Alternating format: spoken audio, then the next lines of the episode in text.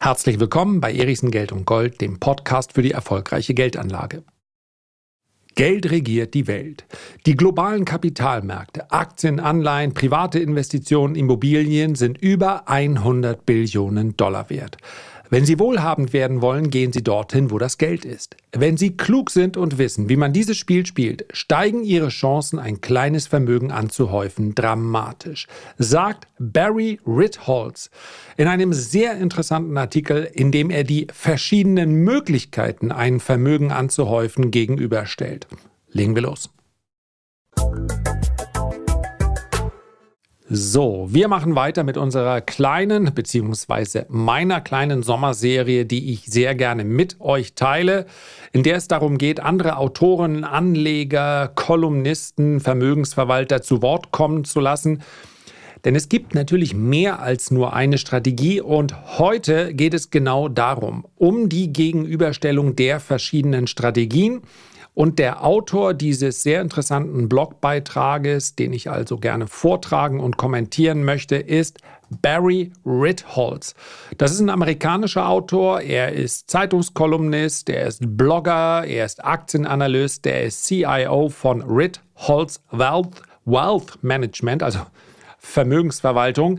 Und er ist außerdem regelmäßig Gastkommentator bei Bloomberg Television. Seiner Meinung nach gehen es viele Menschen falsch an. Einige erreichen nie ihre Ziele und andere kommen zu spät an. Wieder andere nehmen Abkürzungen, die zu Gewinnrückgängen und lebenslangen Haftstrafen führen. Wenn man reich werden möchte an den Märkten, gibt es einige Dinge, die aus seiner Sicht unbedingt verstanden werden müssen. Das sind keine Geheimnisse, sondern einfach Wahrheiten, die nur sehr wenige Menschen preisgeben werden. Aber so Barry Ritholz. Ich werde die zehn Möglichkeiten teilen, die ich kenne, wie Sie groß, wirklich groß an den Märkten absahnen können. Na, das klingt doch mal gut. Das Besondere, diese Möglichkeiten sind nach drei Faktoren geordnet. Schwierigkeitsgrad, Erfolgswahrscheinlichkeit und, ganz wichtig, Zeit, die benötigt wird, um ein Vermögen anzuhäufen. Ich präsentiere sie vom schwierigsten, Schrägstrich am wenigsten wahrscheinlichen Erfolg bis zum einfachsten, Schrägstrich wahrscheinlichsten Weg, ein Vermögen anzuhäufen bzw. aufzubauen. Also sagt er, dann lass uns mal wohlhabend werden. Erstens, finden Sie das nächste Apple oder Nvidia oder was auch immer. Dazu habe ich ja gerade eine Folge gemacht, reich werden mit Tech-Aktien. Insofern wird das wahrscheinlich schon einen gewissen Wiedererkennungswert haben. Was könnte einfacher sein, als die nächste Apple oder Nvidia zu finden? Suchen Sie ein kleines Unternehmen, das ungeliebt natürlich zu dem Zeitpunkt unentdeckt und unterbewertet ist und kaufen, kaufen, kaufen. Es gibt viele Innovatoren da draußen und alles, was sie tun müssen, ist, sie zu entdecken. Dann überzeugen sie viele andere Menschen, dasselbe zu tun, natürlich erst nachdem sie bereits die Aktien besitzen. Und dann der schwierigste Teil. Halten Sie sie, bis der Rest der Welt herausfindet, was Sie bereits wissen. Mit der Zeit werden diese unentdeckten Juwele enormes Wachstum und Gewinne erleben und ihre Aktienkurse werden in die Höhe schnellen. Schwierigkeitsgrad 10 von 10. Erfolgswahrscheinlichkeit 1 von 10. Benötigte Zeit 5 bis 20 Jahre. Das deckt sich in etwa der, mit der Analyse, die ich ja bereits in der angesprochenen Podcast-Folge mit Ihnen geteilt habe. Zweite Möglichkeit. Innovieren Sie, erfinden Sie. In den letzten Jahrzehnten hat es enorme Innovationen auf den Märkten gegeben. Ob es sich um ETFs, Direct Indexing, kostenlose Handels-Apps, private Kredite, Kryptowährung oder jede Art von Fintech-Ideen handelt, die Welt des Investierens ist reich an cleveren neuen Möglichkeiten, es schneller, günstiger, besser als je zuvor zu tun. Alles, was Sie machen müssen, ist eine solche Idee zu erfinden, eine Idee zu haben, ein Unternehmen um ihre Innovation herum aufzubauen. Dann äh, diese Idee zu monetarisieren und dann an ein größeres Unternehmen zu verkaufen. Was ist daran so schwer? Schwierigkeitsgrad 9 von 10. Es ist nämlich enorm schwer.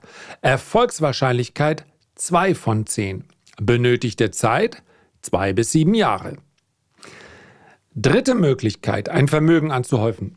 Entschuldigung. Springen Sie auf die nächste Blase.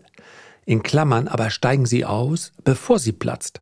The dot-com bubble started around 1997, peaked in 2000 and ultimately burst by 2002. Es gibt überall Blasen und um von ihnen zu profitieren, müssen Sie nur vier Dinge tun. Erstens, identifizieren Sie diese Blasen, wenn sie sich aufblähen. Zweitens, investieren Sie in diese Blasen, auch wenn sie bereits teuer sind. Drittens, finden Sie heraus, wann sie kurz vor dem Höhepunkt stehen. Viertens, verkaufen Sie Ihre Bestände vor dem Zusammenbruch. Schwierigkeits Entschuldigung. Schwierigkeitsgrad 8 von 10. Erfolgswahrscheinlichkeit 3 von 10. Benötigte Zeit 1 bis 5 Jahre. Also erfolgreiches Spekulieren an der Börse kann natürlich sehr schnell reich und vermögend machen. Dem Schwierigkeitsgrad von 8 von 10 würde ich allerdings zustimmen. Denn eine Blase zu identifizieren, bevor sie sich aufbläht, das ist nicht so einfach. Vierte Möglichkeit, Leerverkaufen von Aktien-Märkten.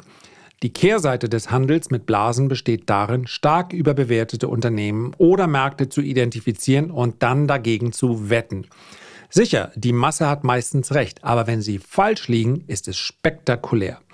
Sie werden einen stählernen Magen brauchen, um mit dem Short Squeeze, den Short Squeezes und der Kritik umzugehen, die auf sie zukommen. Aber es ist sicherlich die Mühe wert.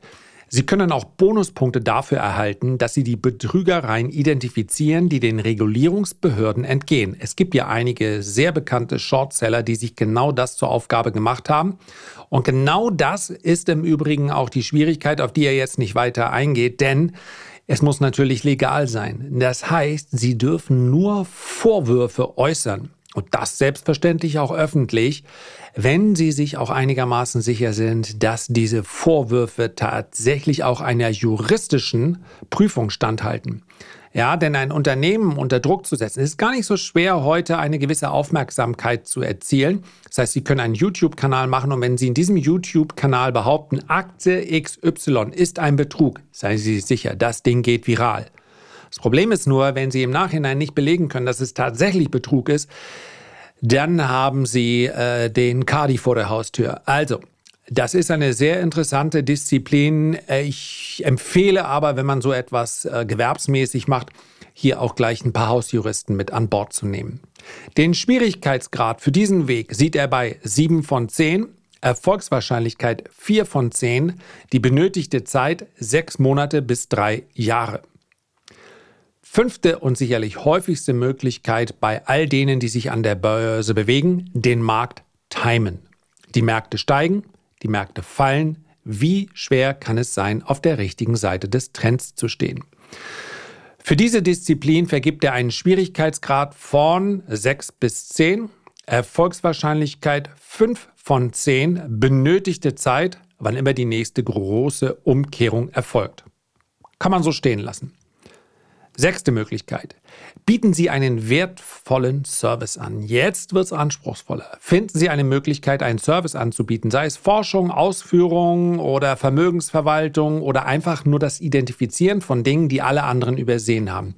Dann müssen Sie nur noch diesen Service monetarisieren. Schwierigkeitsgrad 8 von 10. Erfolgswahrscheinlichkeit 7 von 10. Benötigte Zeit 7 bis 12 Jahre. Siebter Punkt und meines Erachtens underrated, werden Sie ein großartiger Verkäufer. Wenn Sie die Menschen dazu bringen können, das zu kaufen, was Sie verkaufen und eine hohe Marge und oder Provision oder Gebühr für dieses Produkt verlangen können, dann können Sie in diesem Geschäft viel Geld verdienen. Sie müssen nicht einmal Recht haben, Sie müssen nur selbstbewusst sein und das Vertrauen Ihrer Kunden gewinnen. Ich war nie ein guter Verkäufer, sagt Barry Ritholz aber ich war immer in Ehrfurcht vor denen, die es sind. Schwierigkeitsgrad 5 von 10, Erfolgswahrscheinlichkeit 9 von 10, benötigte Zeit so lange, bis Sie anfangen, Abschlüsse zu erzielen. Guter Vertrieb wird immer Geld verdienen. Das ist im Übrigen auch äh, eine Disziplin, vor der ich sehr großen Respekt habe. Ich denke, wenn ich jetzt gezwungen würde, irgendwo als Vertriebler zu arbeiten, wie gesagt, vollkommen unabhängig von der Branche, Also ich glaube, meine ganz große Stärke ist es nicht, insbesondere im direkten Kontakt. Da bin ich auch jemand, der relativiert und im Prinzip demjenigen, der da gerade ein Produkt kaufen möchte, sagt, ja, aber bedenke, also es, ist, es kann natürlich auch andere gute Produkte geben. Ja? Der ein oder andere, der hier zuhört, der wird hin und wieder auch mal von mir eine Mail erhalten habe, in der ich mein Produkt verkaufen möchte. Das heißt also, ja, bekanntermaßen habe ich die Renditespezialisten. Ich bin im Tradermacher-Projekt und ich, wir haben den äh, Best Vestor. Wenn ich allerdings aus meinem eigenen Produkt heraus erzähle, dann ist es für mich viel einfacher weil die Dinge, jetzt lassen wir den Marketing-Sprech mal beiseite, man stellt natürlich, wenn man in zwei oder drei Minuten etwas darstellt, konzentriert man sich auf die Vorteile, aber ansonsten weiß ich natürlich, was dahinter steht und ich kann damit sehr gutem Gewissen dahinter stehen, weil ich den, das Produkt ja selber beeinflusse.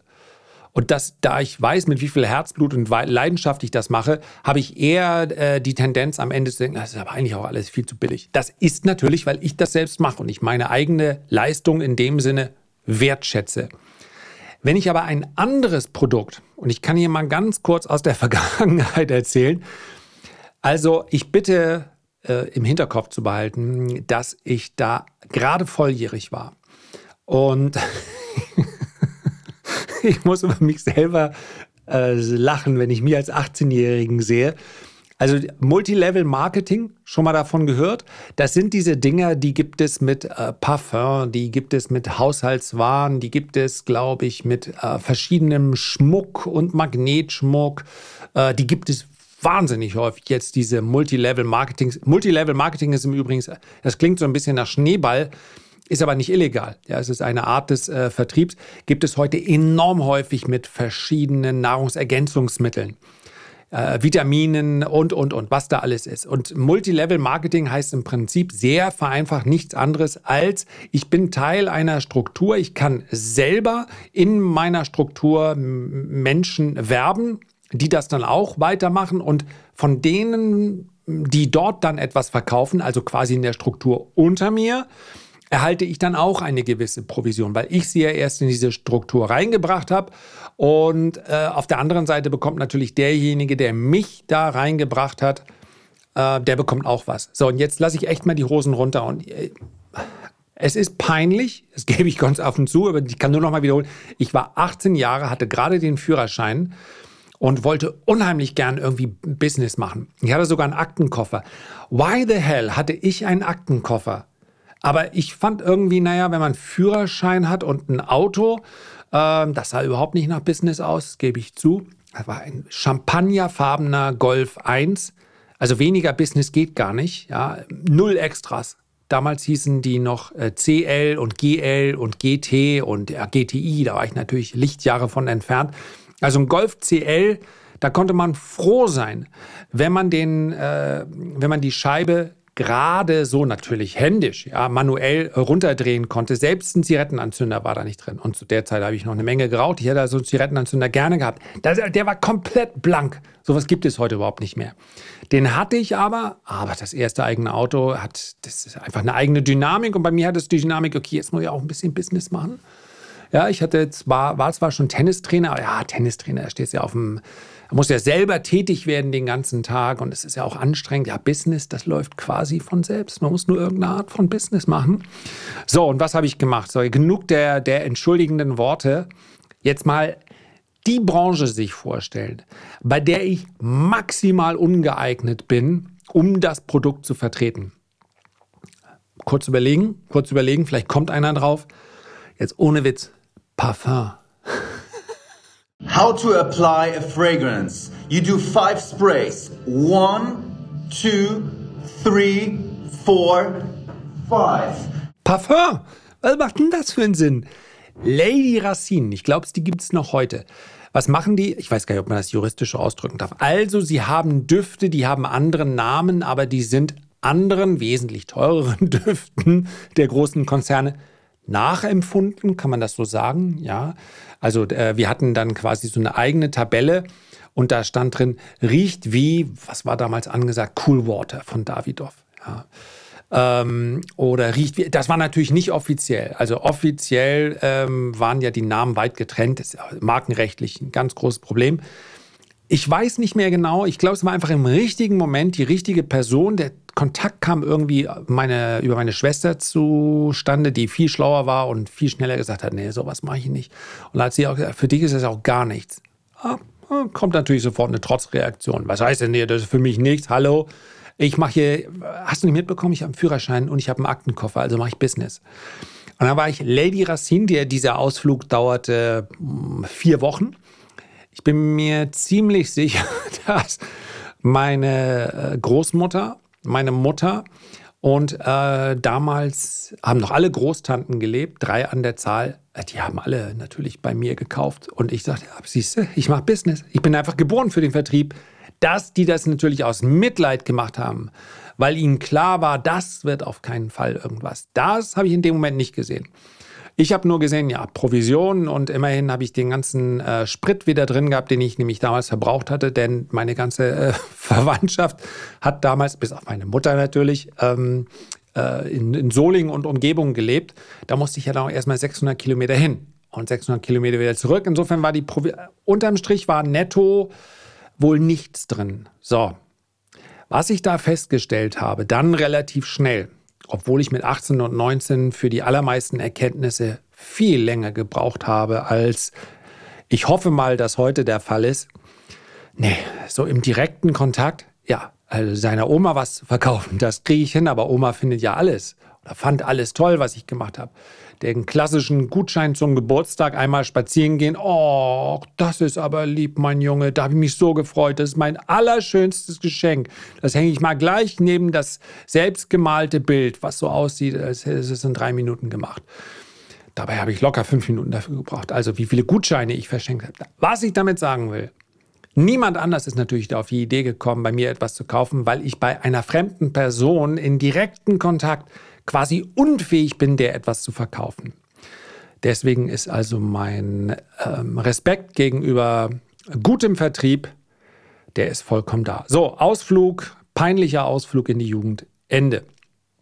Jetzt kommen wir zu dem achten Punkt. Indexieren. Also Index-ETFs kaufen. Kaufen Sie den gesamten Markt. Halten Sie ihn jahrelang. Genießen Sie Ihren Ruhestand. Die Herausforderung besteht darin, dass ihre eigenen Instinkte und Verhaltensweisen die ganze Zeit gegen sie arbeiten werden. Was ist damit gemeint? Wenn der Markt steigt, dann sagt man, ich habe alles richtig gemacht. Wenn der Markt fällt und fällt und manchmal eben auch noch fällt und fällt, dann sagt der Bauch, Newt, ich hätte einfach mal den Gewinn realisieren sollen. Damit hätte man sich automatisch eine ganz andere Disziplin begeben, die viel, viel schwieriger ist. Aber äh, dem zu widerstehen, sich äh, zyk Entschuldigung, zyklisch zu verhalten, was dann ganz häufig die Folge von dem Bauchgefühl ist, das ist die Herausforderung.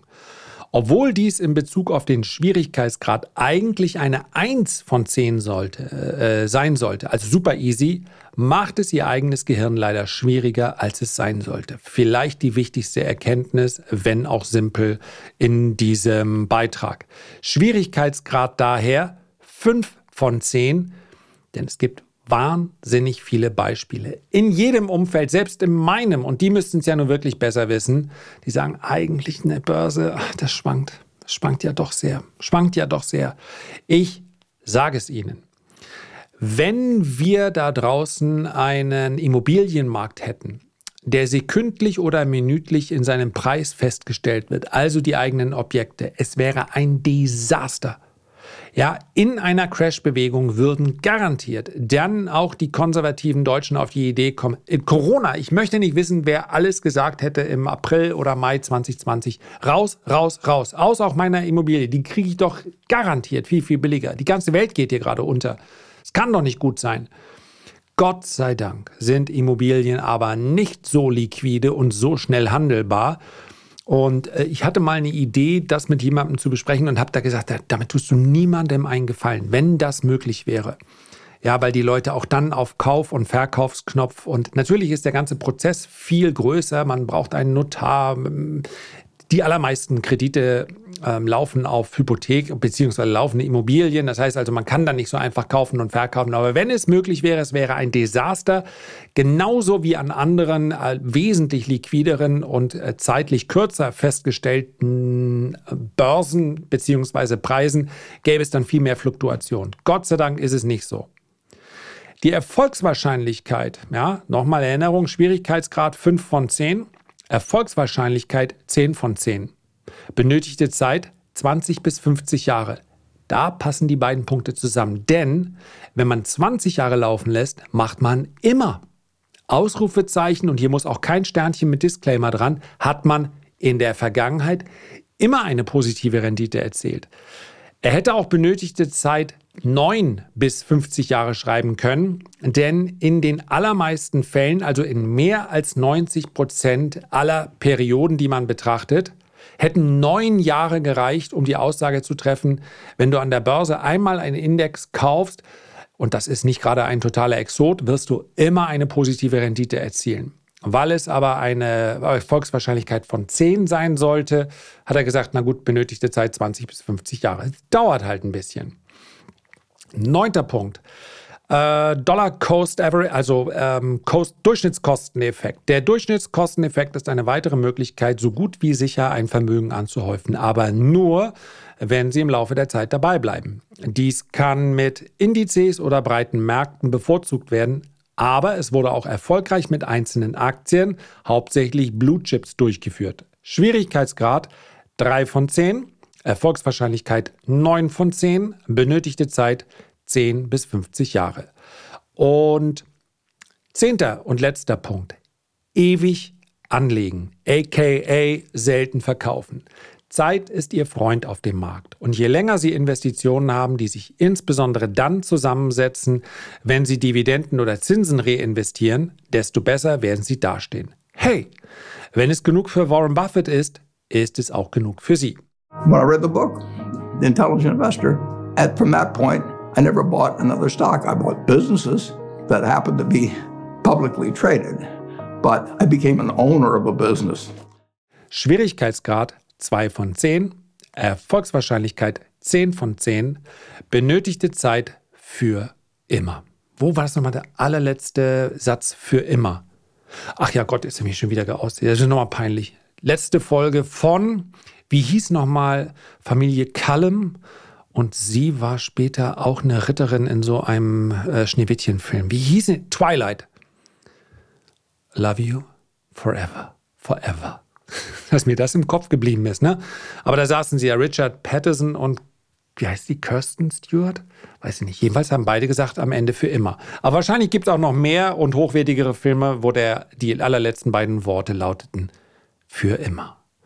Investoren werden mit endlosen Möglichkeiten konfrontiert, aber letztendlich läuft es darauf hinaus. Wollen Sie es sich leicht machen oder es auf die harte Tour versuchen? Sie müssen nur geduldig genug sein, um langsam reich zu werden. Period. Herzlichen Dank für deine Aufmerksamkeit. Ich freue mich, wenn wir uns beim nächsten Mal gesund und munter wiederhören. Bis dahin alles Gute, dein Lars.